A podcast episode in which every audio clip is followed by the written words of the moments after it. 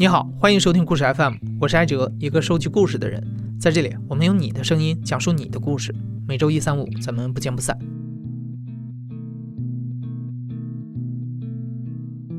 在这次疫情期间，故事 FM 采访过武汉的医生、武汉方舱医院的确诊者，还有武汉的癌症患者等等等等，武汉各种群体的故事。我们试图通过这些故事，让大家了解身处疫情核心的处境。这次武汉封城，根据路透社的说法，是人类近代史上第一例将一千一百万人口的大城市采取封锁的措施。这样一个举措需要无数细小的齿轮在里面协同工作，而和武汉市民直接发生关系的岗位就是社区工作者。今天我们就请一位武汉的社区工作者尤生来说一说他的体验。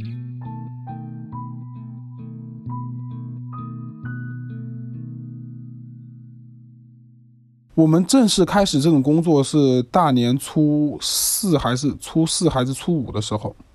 我刚刚从社区值班回来，因为我是初三、初四值的班嘛。我本以为我还可以继续休息三天再去上班的，哪知道我初四一回来，我们书记晚上就在群里面通知了，明天全员到岗。书记发完这个消息，我心里就在不停的想一些歪心思，有什么办法可以不去？谁敢那个时候真的？像别人说什么逆向而行，我没有那么高尚，我真的害怕，但我没有办法，我必须去。平时我们值班都是一个人，那个时候是两个人。一封城，然后我们去值班的时候，电话不停，我的天呐，太多太多了，就是电话没断过，就是这么形容，一点都不夸张。然后还有很多人打不进来电话，就在群里面各种抱怨，抱怨你们社区是不是故意不接电话，怎么怎么怎么怎么的，怎么怎么怎么的。说电话根本打不进去，但是就是太多人在打了，还有人是直接来社区的，所以我们两个人一个是接电话，一个是接待来真正来社区的。在疫情的前期，尤生接电话主要是登记发热病人，然后上报。当时发热病人的数量让他有点害怕。那个时候病人就不停的在增加嘛，好多发烧的。那个时候我们登记发烧的，几天下来登记了一百多个，然后我们就问问别的那个。别的社区问别人什么情况，一对比就马上高见立下。我们这边是太多了，我们这边真的太多了。我们这边一百多个，别人可能只有十几个、三十几个。然后我们都知道，我们这边这一块的有很多都是医护人员住在这里，所以非常害怕。那个时候就是闹得沸沸扬扬嘛，家里人就就说，非典的那些病人都就算治好了，也要长期吃药。然后他们觉得那个这个病，当然这个病现在也不排除以后可能就算治好了也要长期吃药的可能性。他们说，如果我现在是以这种状态、这种没有完全的那个防护的状态的话去上班的话，我如果得了这个病怎么办？不说别的，那他们就怕我以后连小孩都生不了。我妈每天早上起来之后就坐在家门口不让我出去啊。然后他睡红了觉的时候，我就出去，趁他睡着，我再出去上班。后来他就没怎么说我了，因为他知道管不住我。我是那种小市民，但是我真是觉得，我如果我停了，别人怎么办？因为我知道，我见过太多那种，就是没有办法了，真的家庭就是已经没有希望的那种感觉了。就是我如果停了，他们就是完全不知道找哪个地方了。尤生的家人最担心他因为防护不够被传染。尤生的单位其实发了两种防护服，一种是白色连体防护服，但整个社区只发到了十套，尤生从来没有穿过。另一种防护服像一件薄薄的披风，只能覆盖膝盖以上的身体。虽然这种数量多一些，但防护效果打了很大的折扣。在疫情爆发的初期，武汉市的核酸检测试剂严重紧缺，交通手段也不足，想去医院的居民不知道该找谁帮忙，只能求助社区。但是在游生这边，他们除了记录病情向上面申请之外，没有绿色通道，也没有任何特殊的权限。有一个病人，应该是他的妈妈，基本上是还没确诊，还没确诊的原因是估计就是那个时候核酸检测完全就是很要等，但是他妈的情况估计就是百分之九十九就是的了。那个时候风控嘛，没有车嘛，然后车不准出去嘛，然后他就跟社区打电话说。想出去把他妈送去看病，然后要我们社社区派车，可是那个时候社区派的车车是保障民生生活的，车是不能用来拖送这种疑似呀或者发烧的病人的。打电话给幺二零之后，幺二零就说我们来把你送到医院去可以，但是你得等。现在武汉市就是要等，前面还有五百个，就是五百个病人都在排队等这个幺二零的车。那个时候幺二零根本就就忙不过来，没有那么多车。然后幺二零给他答复就是要等五百辆车。后来这个事情幺二零他解决不了啊，他就打电话幺幺零，幺幺零说他们不能抬，他们的诉求就是想要人把他的妈妈抬到他们家自己的车上，然后送到医院去。然后他打电话幺幺零，幺幺零说就说他们不能抬，他们也没有防护措施不能抬。最后他就打电话要到我们社区，要我们社区的人去抬。那我们社区的人怎么抬呢？我们那个时候防护措施就是口罩，他就烦了，发脾气了，就直接。他就说好，你等着，我们马上来社区。他就没有戴口罩，直接跑到我们社区来了。一进门就是把我们两把我们门口的拦着的两张桌子踢了，然后在我们社区里面不停的骂我们。那个时候我真是心都提到嗓子眼了，我觉得哇，我们所有人都赶快都都不敢面对他，赶快往旁边走。就是那个场面，我我的天呐，我真的觉得我一生都忘难忘那个场面。然后这个事情过去之后，他妈妈第二天就被踢确诊了。把他妈妈送到医院去了，然后晚上他又继续来闹，我们同事吓得连门都不敢开，因为我们现在都是要求二十四小时值班，晚上就一个人。其实那个时候但我们都能理解每个人的情绪，说实话，因为我每天见这种见这种事情太多了，但是确实就是没有办法。你那个时候要床位没床位，要核酸没没核酸，要检测没检测，什么都搞不了。你去了医院，别人你即即使发烧有一点点的严重的，别人都是说回来吃药，回来吃药，回来吃药。你到了这种严重，你就是要排队，就是等。那个时候不是说，那个时候每一个人都认为社区可以直接帮你联系到医院，直接帮你住院，直接帮你联系到车，直接把你带走，带到哪里去哪里去。就是任何人觉得社区是有任何权利去帮他做任何就医的事情的，但其实社区做的事情只是一个上传下达的工作。其实我们要他们等着，就是上面也跟我们说要我们等着。防疫工作都是以网格化的形式推进的。游生的一项基础工作就是和下沉的党员干部一起上门排查整个小区的发热病人。排查的内容就是家里住了几口人，是否是业主，是否是租户，嗯，有没有发热情况，有没有购药需求，有没有购菜需求，然后有没有个性化的需求，比如说他要买一些别的东西的话，我们这边五个小区嘛，像我自己负责。一整整一个小区，我这个小区大概有一千三百户左右。当然，我一个人排查是不可能的，我肯定不可能不可能一千三百户一三天排完，那是不可能的，我一个人。所以这个时候就是需要一些人来帮忙。假如说一层四十层的楼房，一梯两梯四户，就是一百六十户，对不对？一百六十户两个人一起跑的话，需要两个小时。这一百六十户里面，大概有六十户是。不在的，就是基本上有患者的，呃，有病患的，有密接的，有疑似的，我们都有一个名单，所以都会标记出来。但是到了他那一层，我们都会注意一点，比如说口罩再封严实一点，少说话，然后尽量离他们家远一点。工作久了，尤生有些怀疑这种排查工作是否有效。假如说我家有三个人，其中有一个人发烧了，但是只是轻微的发烧。我现在不想把他送到医院去，嗯，我现在就觉得他是正常的发烧。然后你现在来排查了，好，你问我，你们家有几口人？我说我们家有两口人，你就记录了两口人，或者说，或者我的回答是我们家有三口人。然后你继续问一个问题，你们家有发烧的吗？有发热的情况吗？我回答你没有。所以这是排查没有用的东西啊，派出所才会知道您家到底生了几个小孩。您家到底从老一辈是一家三口还是一家两口？我家的住了十个人，我告诉你，我们家就只有一个人，还有九个人都躲在房间里面躲着在，我就不告诉你。还有的把门敲了，我不我不开门，我不不发出声音，我就在家里等你走了，我再发出声音。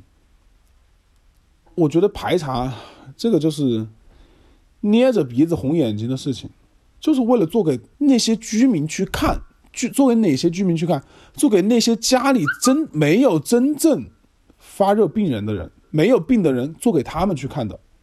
但是大家难道不会想一想我说的这些话吗？大家难道不会觉得，就像我妈妈在家跟我说：“你们这排查有用吗？连个门都不进。”但问题是，别人让不让我们进门呀？我们敢不敢进门呀？保存这个疑问。这个问题我跟我们同事也探讨过，所以说我们都觉得现在这个排查做的都是无用功。当然啊，仅仅针对于排查发热病人，其他的还是有用的。比如说购药需求，只要是他想买的，他想买的药，他都会跟我们说。但是他想隐瞒的东西，他一样可以隐瞒。游生的工作还包括上报非新冠肺炎的危重病人。但尤生不是医生，他也无法判断病人病情的危机程度，只能完全靠病人家属的描述，有的时候会导致一些判断失误的情况。比如说，像前期我们有一个，嗯，患者他是癌症病人吧，他前期去了医院，医院跟他说你这个马上要住院，然后医院的回答是说联系医院找找社区，然后我们就把他当做危重病人报上去。非新冠的危重病人报上去，然后跟他联系医院，联系医院，这些人还要求的是我不要去有新冠病人的医院。然后后来跟他联系到了，联系到三医院，三医院 前期是新冠病人的医院，然后后来是把新冠病人医院 都分流出去了，然后把这个医院作为的非发热病人的医院。然后他说他不去了，不仅仅是一个人，我这边出出现过两例这种情况。到了二月二十号左右，整个武汉的肺炎患者的收治工作有了明显的好转。尤生所负责的小区里的发热病人基本上都得到了救治。这时候，尤生的工作重点也变成了对接民间志愿者，和志愿者们一起保障居民的民生需求。因为基本上在小区里面现在都没有那个密切的那个，呃，都没有这些病人在了，所以会安全很多。就从那个时候开始。连我妈现在在家都跟我说，我要出去当志愿者。这些志愿者他们都是在一个平台上面招募的，然后现在大概招募了十几个人、二十几个人。然后，其实有有时候在想啊，不管怎么样，我们起码是来工作的，对吧？还有一些是下层的党员、下层的干部，那是单位派来的，也可以简称为，也是为了工作，对吧？那这些志愿者是为了什么？我有时候真的，我那天跟我同事。嗯，下班在路上聊天，我说，我说你们如果在家，你们敢不敢出来做志愿者啊？我问了三个同事，他们都说不敢，不会。我反问我自己会不会？我觉得我好像也不会。所以我觉得现在志愿者真的是太可敬、太可爱的人了。尤生说啊，多亏了和志愿者相处，才让他每天不那么压抑。现在虽然工作压力小了，但他和居民每天接触的时间以及产生的摩擦变得越来越多。如果没有这场疫情，尤生还会和居民保持着不冷不热的关系。但是在封城以后，他听到了一些不理解的声音。然后今天还发生一个事情，是我亲身经历的。他打电话到我们社区来说，他女儿的什么上网课的资料需要打需要打印。他说他买买打印机买不到，怎么怎么怎么的。然后要我们帮他打印，我说好，我帮你打印。搞了半天，它是一个 PDF 的文档，我搞了半天转成 Word 之后。是又又是因为他那个格打印的那个纸张的问题，调了半天都没调出来。然后刚好那批蔬菜送来，我要去拖蔬菜了，我就跟他说：“我说要不这样，我说我现在有事要忙，我说你现在直接来我们社区，你自己来打印。我说你你知道怎么调你就来调。我说我的东西都已经给你弄好了，就在我的桌面上面。我说你现在直接过来，在我们社区来来打印。哦，然后过了一下，我看到他跟我回消息，他说怎么来？我说你直接到社区，我们社区哪个哪个哪个地方，然后我就去忙了。我把我的事情忙完了，过了到了十一点，十一点三十左右，他说他的这个资料等着十二点用。我十一点三十回来，看到他跟我发微信，他在微信里面就不停的说：“你这个眼子闹得好呀，什么什么什么什么怎么的，先说帮我打，现在又打不出来，怎么怎么怎么怎么的，就说这种话。”我真是越想越气，越想越气。我说，凭什么别人要，凭什么要这样？在疫情爆发之前，优生曾经在微博上看到过一个全国范围内对社区工作者满意度的调查。参与调查的居民有百分之八十都对社区工作者的工作不满意。这个数字他记得很清楚。你知道我们一个月拿多少钱吗？在武汉这样一个城市，两千三百六十四块，这是我每个月到手的到手的钱。然后是没有大家想的什么有编制呀什么什么，根本就没有，就是一个社区工作者。然后我们每个人交了医保社保最低档，再加上有公积金，一共是五百块钱哦，现在好像五百多了，五百七十多了。所以有时候看到网上发发的那些新闻，说一线的医护人员，什么孩子可以以后高考、中考加十分，湖北省内的全部全部景点免费为这些医护开放五年。昨天又看一个新闻，什么有人轮岗医护人员回家休息，轮岗六天，为什么没有人看到社区的工作人员？我在想，为什么只有医护人员算一线？为什么我们社区工作人员不算一线？我承认他们担的风险可能比我们更高，但为什么没有人注意到这些东西？没有人注意到我们社区的人到到底是怎样，每天都是在怎样的过？就没有没有人考虑。社区工作人员心里到底是怎么想的？就是同样是上班，同样是工作，我不是说要攀比白衣天使或者怎样，我是觉得为什么会差别这么大？我跟空巢老人有一家空空巢老人送菜的时候，那个老奶奶拉着我非要给我钱，然后我说这是免费送的，他最后。在我临上电梯之前，他对着我敬了一个礼。我看到那个敬敬礼之后，我觉得我前面受的所有的委屈，我觉得都是都是可以原谅的。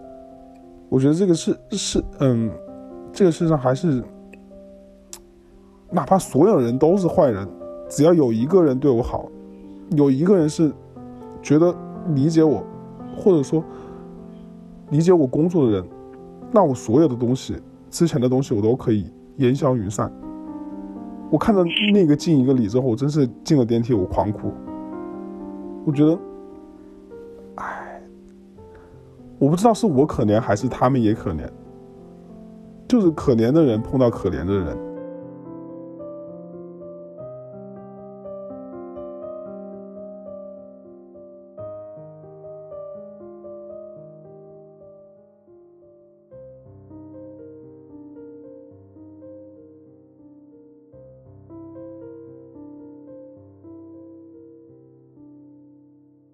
你现在正在收听的是亲历者自述的声音节目《故事 FM》，我是主播艾哲。本期节目由闰土制作，声音设计孙泽宇。祝你和你的家人身体健康，咱们下期再见。